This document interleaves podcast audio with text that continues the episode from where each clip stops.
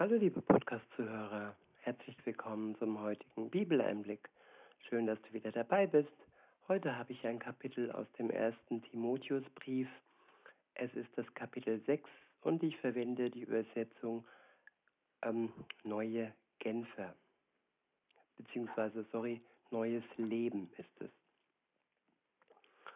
Ab Vers 1 heißt es, alle, die Sklaven sind, sollen ihre Herren uneingeschränkt ehren, damit der Name Gottes und seine Lehre nicht entehrt werden.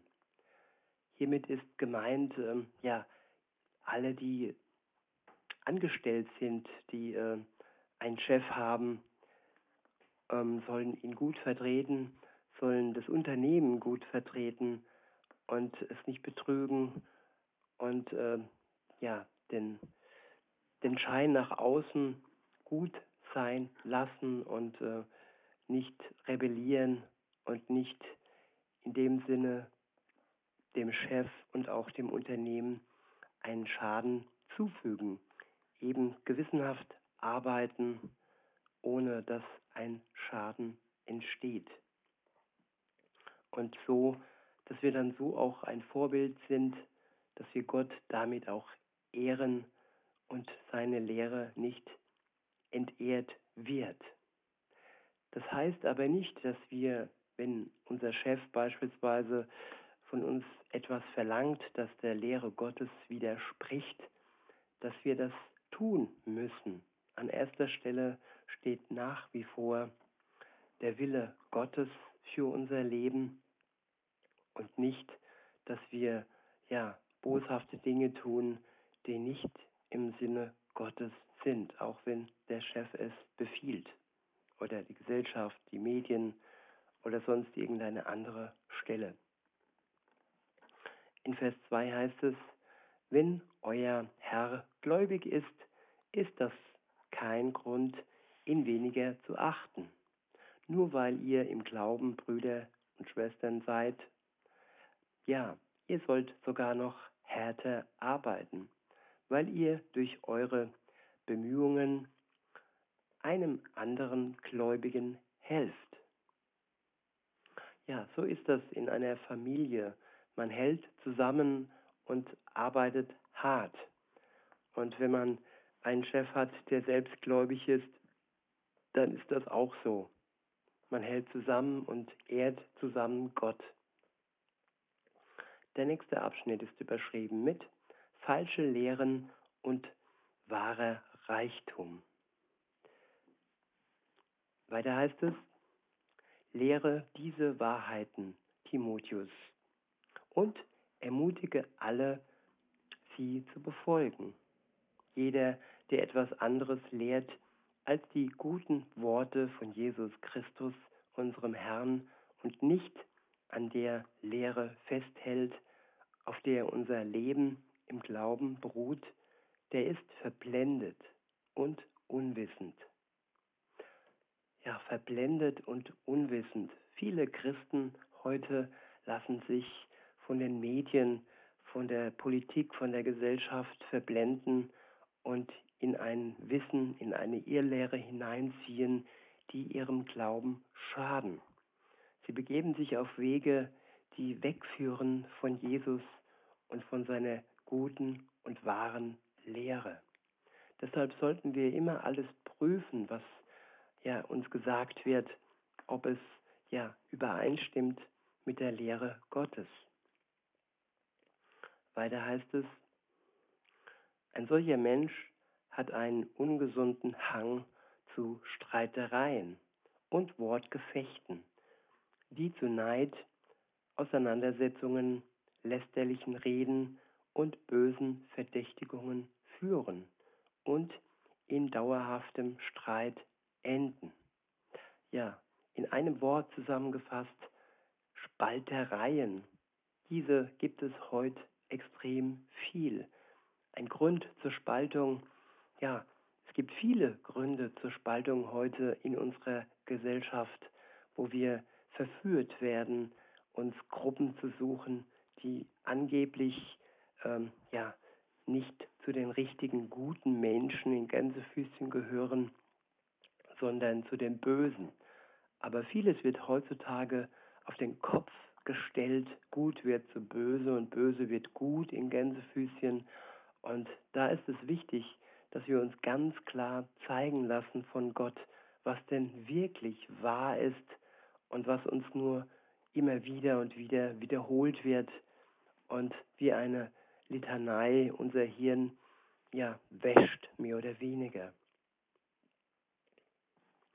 Und so enden wir im dauerhaften Streit, wenn wir uns darauf einlassen. Zum Streit gehört immer, gehören immer zwei. Und wenn wir uns von der Weisheit Gottes, von seiner Liebe steuern lassen, bewegen lassen, dann werden wir dem Streit nicht verfallen.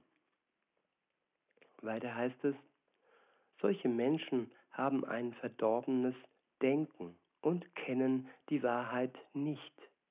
Für sie ist das Leben mit Gott nur ein Mittel, sich zu bereichern. Ja, viele sind auf der Suche nach Spenden und nach Bereicherung.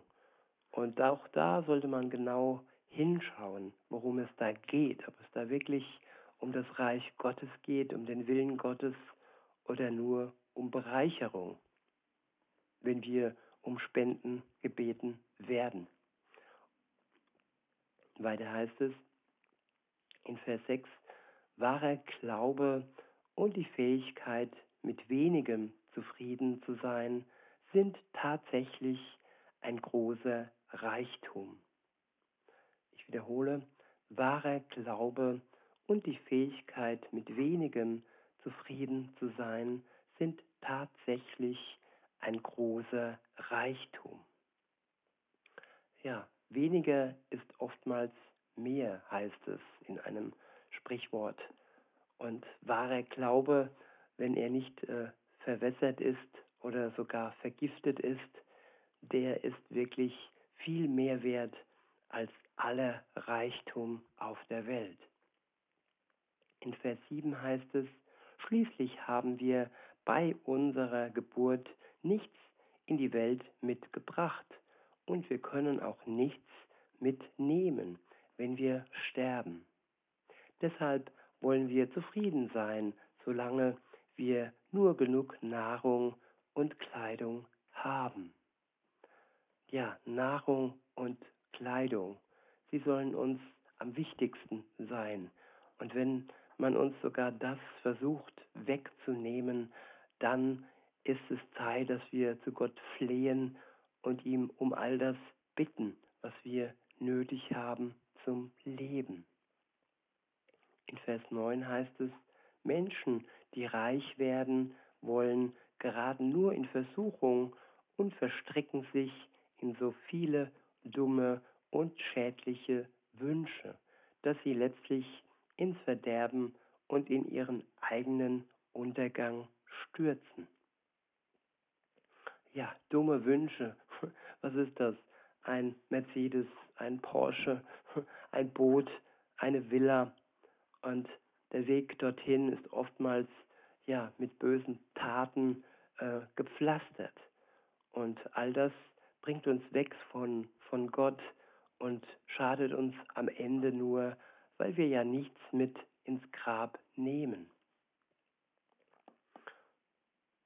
In Vers 10 heißt es, denn die Liebe zum Geld ist die Wurzel aller möglichen Übel. So sind manche Menschen aus Geldgier vom Glauben abgewichen und haben sich selbst viele Schmerzen zugefügt. Ja, am ersten, im ersten Moment denkt man gar nicht, dass uns das Schmerzen bereitet. Aber wenn wir dann dies oder jenes ähm, angenommen haben und in unseren Körper zugeführt haben, nur weil wir angeblich frei sein wollten oder Karriere sein wollten und flexibel und ähm, ja reisen wollten, dann ist es oftmals ja mit einem Schrecken am Ende wenn die Geldgier uns viele Schmerzen zufügt.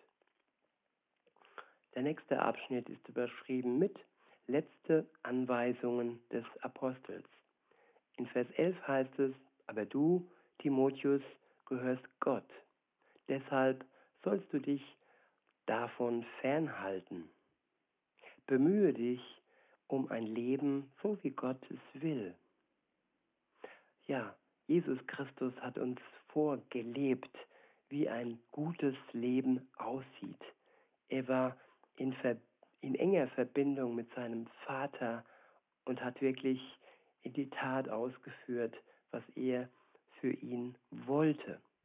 Und wenn wir ihn ja als Vorbild nehmen, dann wird unser Leben auch ein gutes Ende haben. Und es wird jetzt nochmal beschrieben, wie das Leben aussieht, wie Gott es will. Dort heißt es, geprägt von der Ehrfurcht vor Gott, von Glauben und Liebe, geführt mit Geduld und Sanftmut.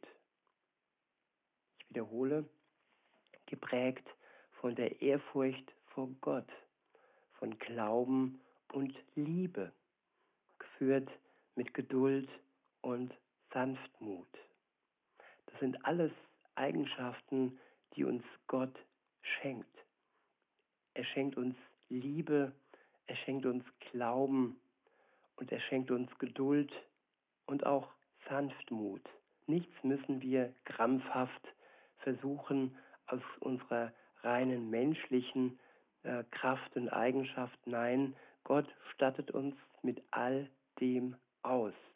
Wenn wir die Umkehr schaffen, wenn wir uns umkehren und unsere Schuld uns eingestehen vor Gott und ähm, Reue empfinden, dann vergibt er uns gerne und nimmt die Last der Schuld von uns.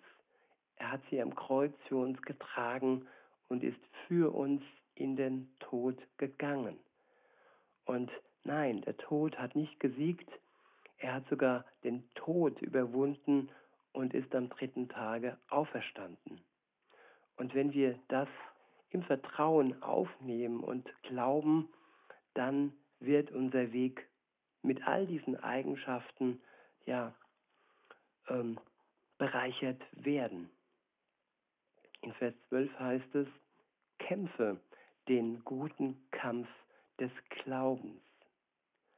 Halte an dem ewigen Leben fest, zu dem Gott dich berufen hat und für das du ein gutes Bekenntnis vor vielen Zeugen abgelegt hast.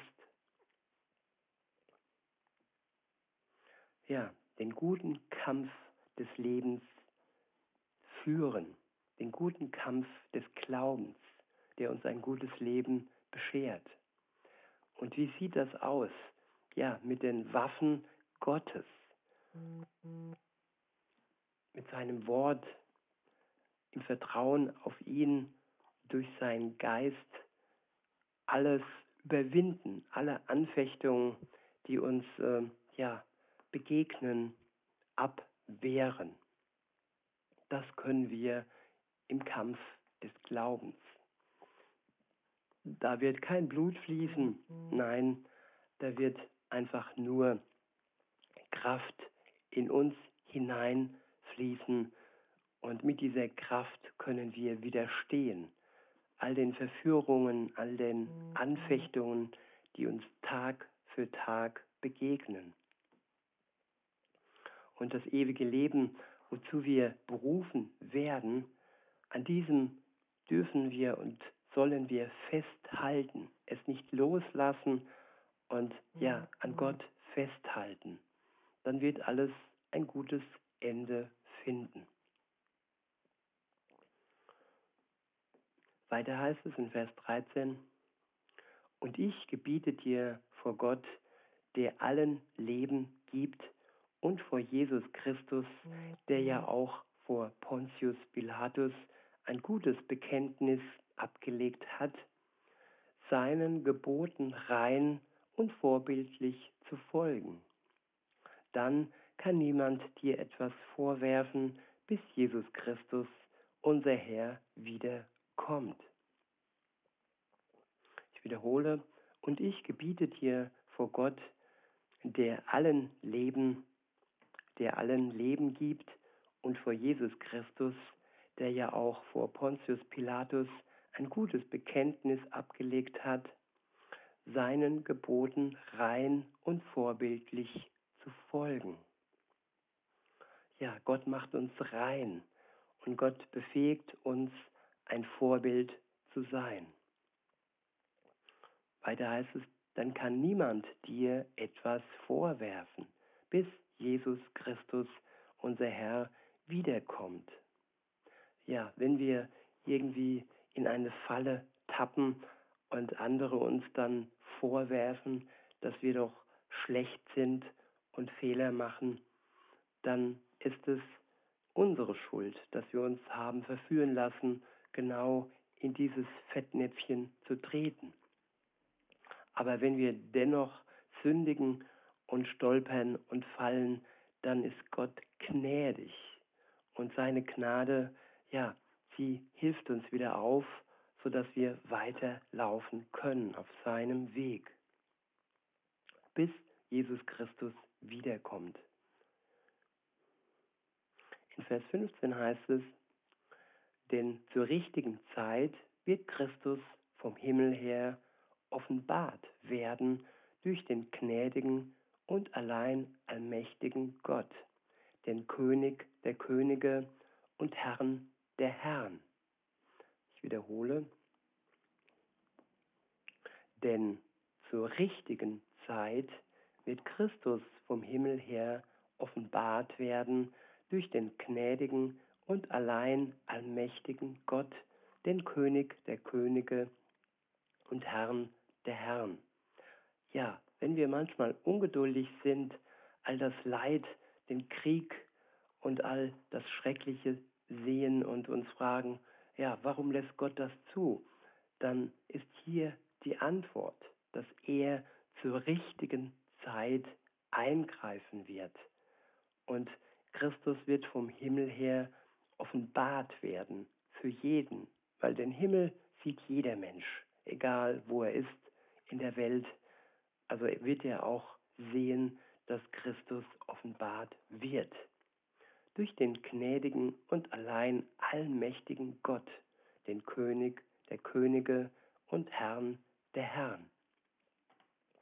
In Vers 16 heißt es, nur er allein wird nie sterben und er wohnt in einem Licht, zu dem niemand kommen kann.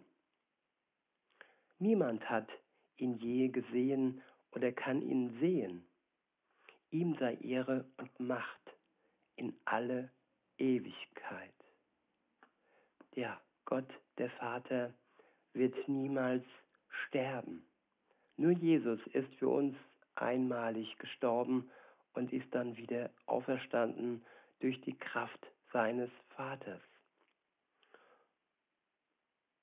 Weiter heißt es in Vers 17, sag allen, die in dieser gegenwärtigen Welt reich sind, sie sollen nicht stolz sein und nicht auf ihr Geld vertrauen, das bald vergehen wird. Ja, hier heißt es nicht, äh, verschenk dein Geld, hier heißt es, ja, sei nicht stolz und klammere dich nicht an dein Geld, das eh bald vergehen wird. Weiter heißt es, stattdessen sollen sie ihr Vertrauen auf den lebendigen Gott setzen, der uns alles reichlich gibt, was wir brauchen, damit, damit wir uns daran freuen und es genießen können. Ja, alles, was wir brauchen, gibt er uns reichlich. Und wir können uns daran freuen und es genießen. Ist das nicht wunderbar? In Vers 18 heißt es, fordere sie auf, ihr Geld zu nutzen, um Gutes zu tun.